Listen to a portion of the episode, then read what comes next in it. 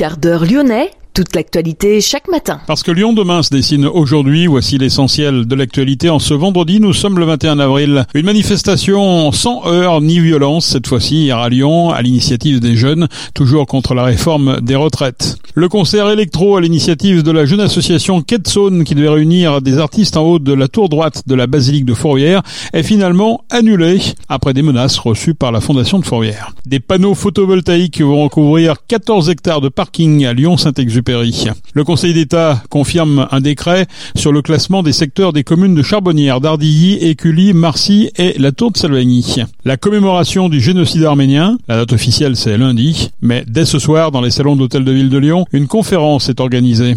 Le kiosque à journaux de la place de la Croix-Rousse a rouvert ses portes Terminé la presse et les magazines, place au service avec une conciergerie moderne que l'on découvrira dans cette édition. Et puis le groupe Ama Stadium qui se prépare pour accueillir l'Olympico. L'Olympique lyonnais reçoit l'OM. Lyon demain, le quart d'heure lyonnais, toute l'actualité chaque matin Gérald de Bouchon. Bonjour à toutes, bonjour à tous. Une manifestation sans heurts ni violence hier à Lyon, celle des jeunes organisée dans le 7e arrondissement, 600 personnes selon la préfecture. L'appel des étudiants et de la jeunesse a aussi réuni des salariés, des militants du nouveau parti anticapitaliste, mais tout s'est passé dans le calme. L'UNEF Lyon dénonce un gouvernement qui reste sourd aux revendications. Les étudiants se disent déterminés à se mobiliser jusqu'au retrait de la réforme de la retraite. Notez qu'un rassemblement de cheminots était aussi organisé hier à la mi-journée à l'appel de l'intersyndicale au pied de la tour In-City. Cette tour abrite la direction régionale SNCF Voyageurs, TER et TGV, l'occasion de réaffirmer toute la détermination d'une profession contre la réforme des retraites. Les cheminots ont été rejoints par des salariés d'autres secteurs comme l'énergie. Les manifestants, environ 150, ont appelé à continuer le combat et à une mobilisation massive le 1er mai prochain. Un concert électro à l'initiative de la jeune association Ketzone devait réunir six artistes en haut d'une tour de la basilique de Fourvière. Leur performance devait être retransmise transmise gratuitement et en direct sur la place Saint-Jean. Cette performance, prévue jeudi prochain, est finalement annulée après des menaces reçues par la Fondation de Fourvière. À l'annonce de ce concert, l'extrême droite s'est insurgée sur les réseaux sociaux. Le groupe identitaire Les Remparts de Lyon s'est félicité hier de l'annulation, je cite, du concert Walk. La violence prend le dessus sur la culture et c'est assez préoccupant, a réagi pour sa part l'association Ketzone. Lyon demain, le média influenceur d'avenir. Vinci Airport annonce que des panneaux photovoltaïques recouvriront 14 hectares de parking à Lyon-Saint-Exupéry, soit l'équivalent de deux terrains de foot. Cette centrale en ombrière procurera aussi du confort aux automobilistes, notamment pour les véhicules qui occuperont les quelques 5800 places protégées du soleil. À noter que cette centrale solaire est destinée à produire 24 gigawatts-heure par an, soit la consommation annuelle de 9000 habitants, selon Lyon Aéroport. Cette énergie sera injectée dans le réseau pour alimenter les communes riveraines, évitant l'émission de près de 1600 tonnes de CO2 par an, se félicitent les promoteurs du projet, ce qui compensera pratiquement les émissions de l'aéroport au sol, loin bien sûr de compenser les émissions du trafic aérien. Le Conseil d'État vient de confirmer un décret de septembre 2020 sur le classement des secteurs des communes de Charbonnières, d'Ardilly, Écully, Marcy et la Tour de Salvagny. L'association de défense des vallons de l'Ouest lyonnais et plusieurs propriétaires concernés par le classement avaient saisi la justice. Ils estimaient que ce classement allait les contraindre de manière exagérée en réduisant considérablement leurs possibilités d'aménagement et de construction. Ils contestaient aussi le classement de certaines zone en site pittoresque remarquable. Mais voilà, le Conseil d'État a considéré au contraire que le site se caractérisait par la qualité et la diversité de ses paysages de fond de vallée dans un contexte périurbain. Autre point à relever, le fait d'être traversé par de nombreux ruisseaux tout en offrant de belles perspectives lointaines sur les monts du Lyonnais et les monts d'Or. Le Conseil d'État qui a donc refusé d'annuler le décret classant les sites des vallons du nord-ouest lyonnais.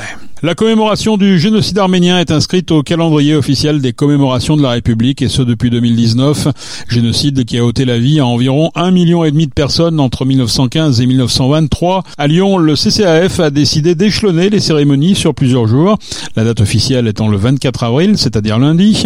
Une conférence est organisée ce vendredi sur la responsabilité collective dans les politiques de négationnisme et de blocus, les cas du génocide des Arméniens et de l'Artsakh. Rendez-vous à 19h dans les salons de l'Hôtel de Ville à Lyon. L'autre gros temps fort sera la cérémonie programmée lundi place Antonin-Poncet à 17h30. Grégory Doucet, le maire de Lyon, va dévoiler l'exposition photo d'Antoine Agoudjian, Le cri du silence sur les grilles de la place Antonin-Poncet en face du mémorial du génocide. Lyon demain, idée en partage. Le kiosque et journaux de la place de la Croix-Rousse a retrouvé vie. Terminé la presse et les magazines, place au service. Le kiosque des Lulu accueille en effet le public tous les jours pour proposer des services type bricolage ou ménage.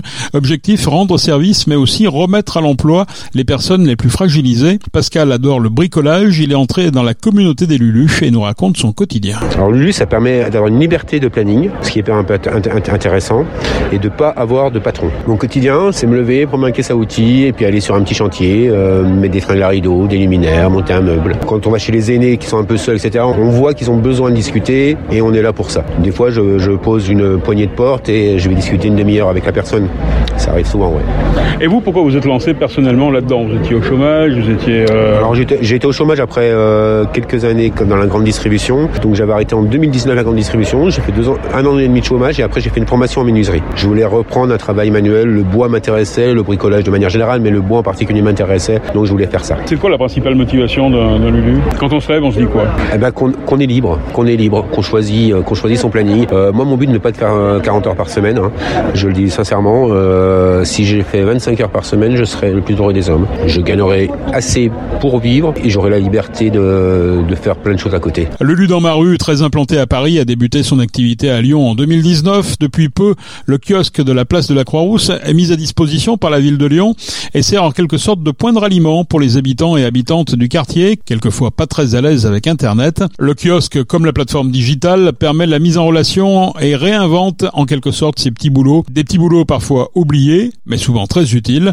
Nous avons rencontré Charles-Édouard Vincent, président de Lulu dans ma rue. Une conciergerie de quartier, c'est un concept nouveau qui vise à, en fait à réinventer les petits boulots à l'heure du digital. Quand on parle de petits boulots, on parle de quoi? On parle de tous les petits coups de main du quotidien où on sait jamais à qui demander pour euh, nous aider à faire un peu de bricolage. C'est une porte qui frotte, c'est euh, une ampoule à changer, c'est des cartons à descendre à la cave, c'est un canapé qu'on voudrait changer de pièce, c'est s'occuper de mon chat pendant les vacances, euh, nettoyer les vitres, etc., etc. Alors il y a des gens qui savent faire certaines choses, mais pas d'autres et on est toujours un peu confronté à ces situations.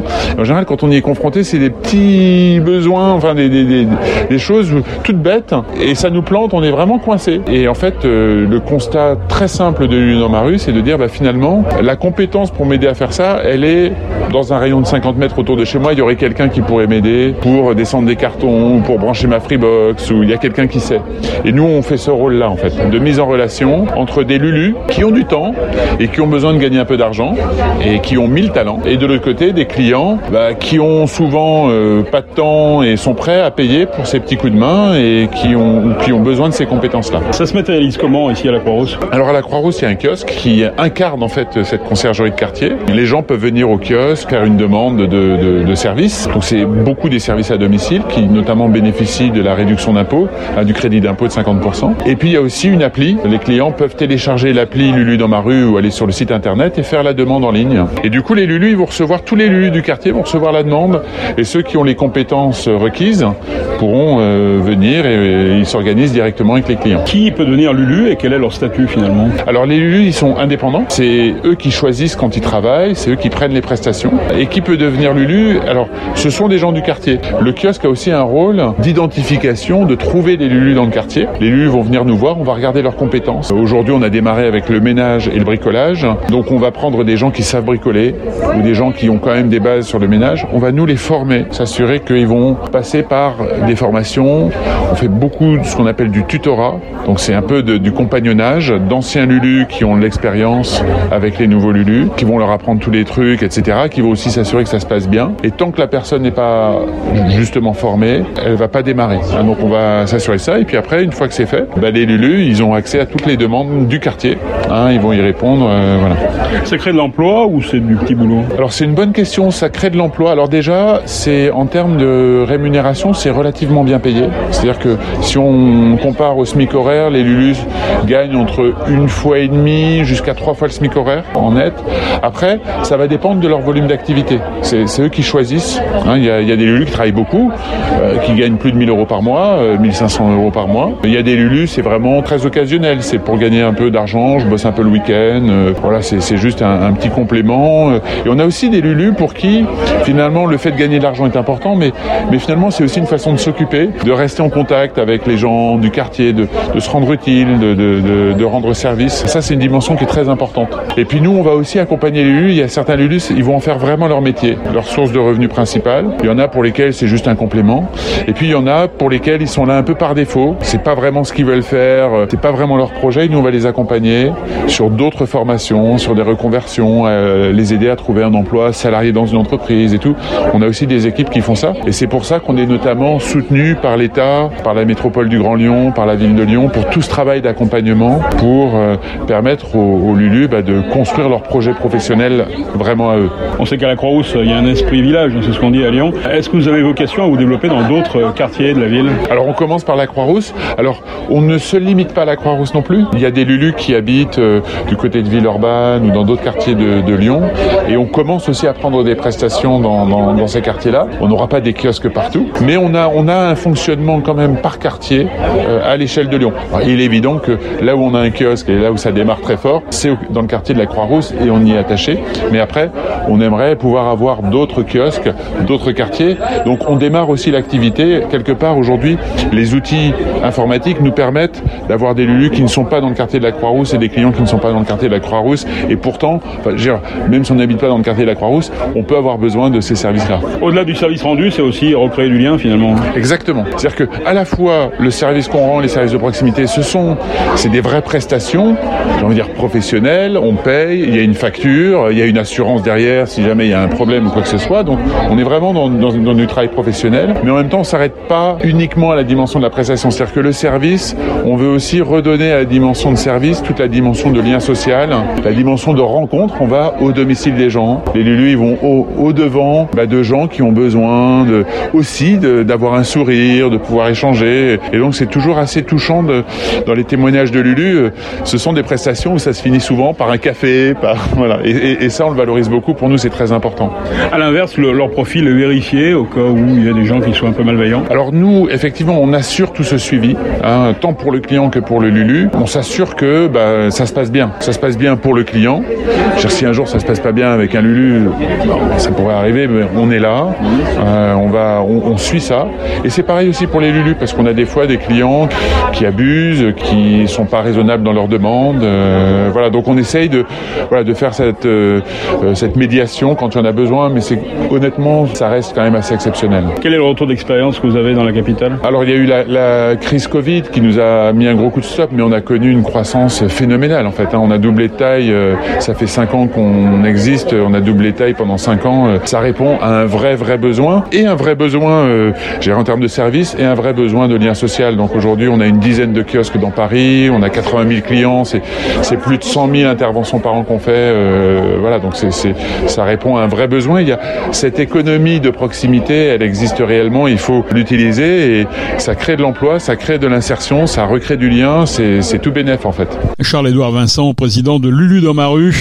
La condition pour devenir Lulu, être micro-entrepreneur. La ville y voit aussi un autre avantage, faire revivre les anciens kiosques de presse. Certains étaient vacants depuis plusieurs années.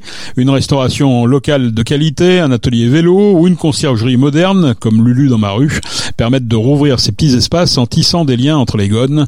Et c'est le vivre ensemble qui est gagnant. Lyon demain? La radio des Lyonnais qui font bouger la ville. 55 000 spectateurs assisteront dimanche à Dessine au 121e Olympico de l'histoire. L'OL reçoit l'OM. Le club lyonnais se dit vigilant mais positif. On se souvient de ce match interrompu au bout de 3 minutes de jeu le 21 novembre 2021 quand Dimitri Payet reçut une bouteille sur la tête. Plusieurs mesures d'interdiction sont mises en place par la préfecture. La circulation et le stationnement sur la voie publique dans le centre-ville ainsi que l'accès au stade seront interdits à tous les supporters marseillais qui n'ont pas respecté l'obligation de déplacement collectif en autocar. Pour l'ensemble des supporters, le transport et l'utilisation de pétards et d'engins pyrotechniques sont strictement interdits. La détention de boissons alcoolisées est également proscrite à l'intérieur et aux abords du groupe Ama Stadium. 300 artistes venus de 25 pays. Ça se passe ce week-end dans les usines Fagorbrandt. Dès ce vendredi, Ink Factory réunira des tatoueurs venus des quatre coins du monde. Parmi les nouvelles nations représentées, la Macédoine, les États-Unis, la Suède, le Canada, avec des tatoueurs de renom international comme le singapourien Seka Tattoo, le japonais Orishig, le thaïlandais Mathieu Duquesnoy ou encore l'anglais Jay Marceau. Les Lyonnais seront eux aussi présents, une cinquantaine. Jean-Luc Navette, tatoueur et illustrateur issu de l'école Émile Cole à Lyon, a signé l'affiche de cette quatrième édition. Ses œuvres seront d'ailleurs exposées durant les trois jours. Spectacles de danse, concerts et expositions compléteront le programme de cet événement Ink Factory. C'est la fin de ce quart d'heure lyonnais. Merci de l'avoir suivi. On se retrouve bien sûr lundi pour une prochaine édition. Je vous souhaite de passer un excellent week-end.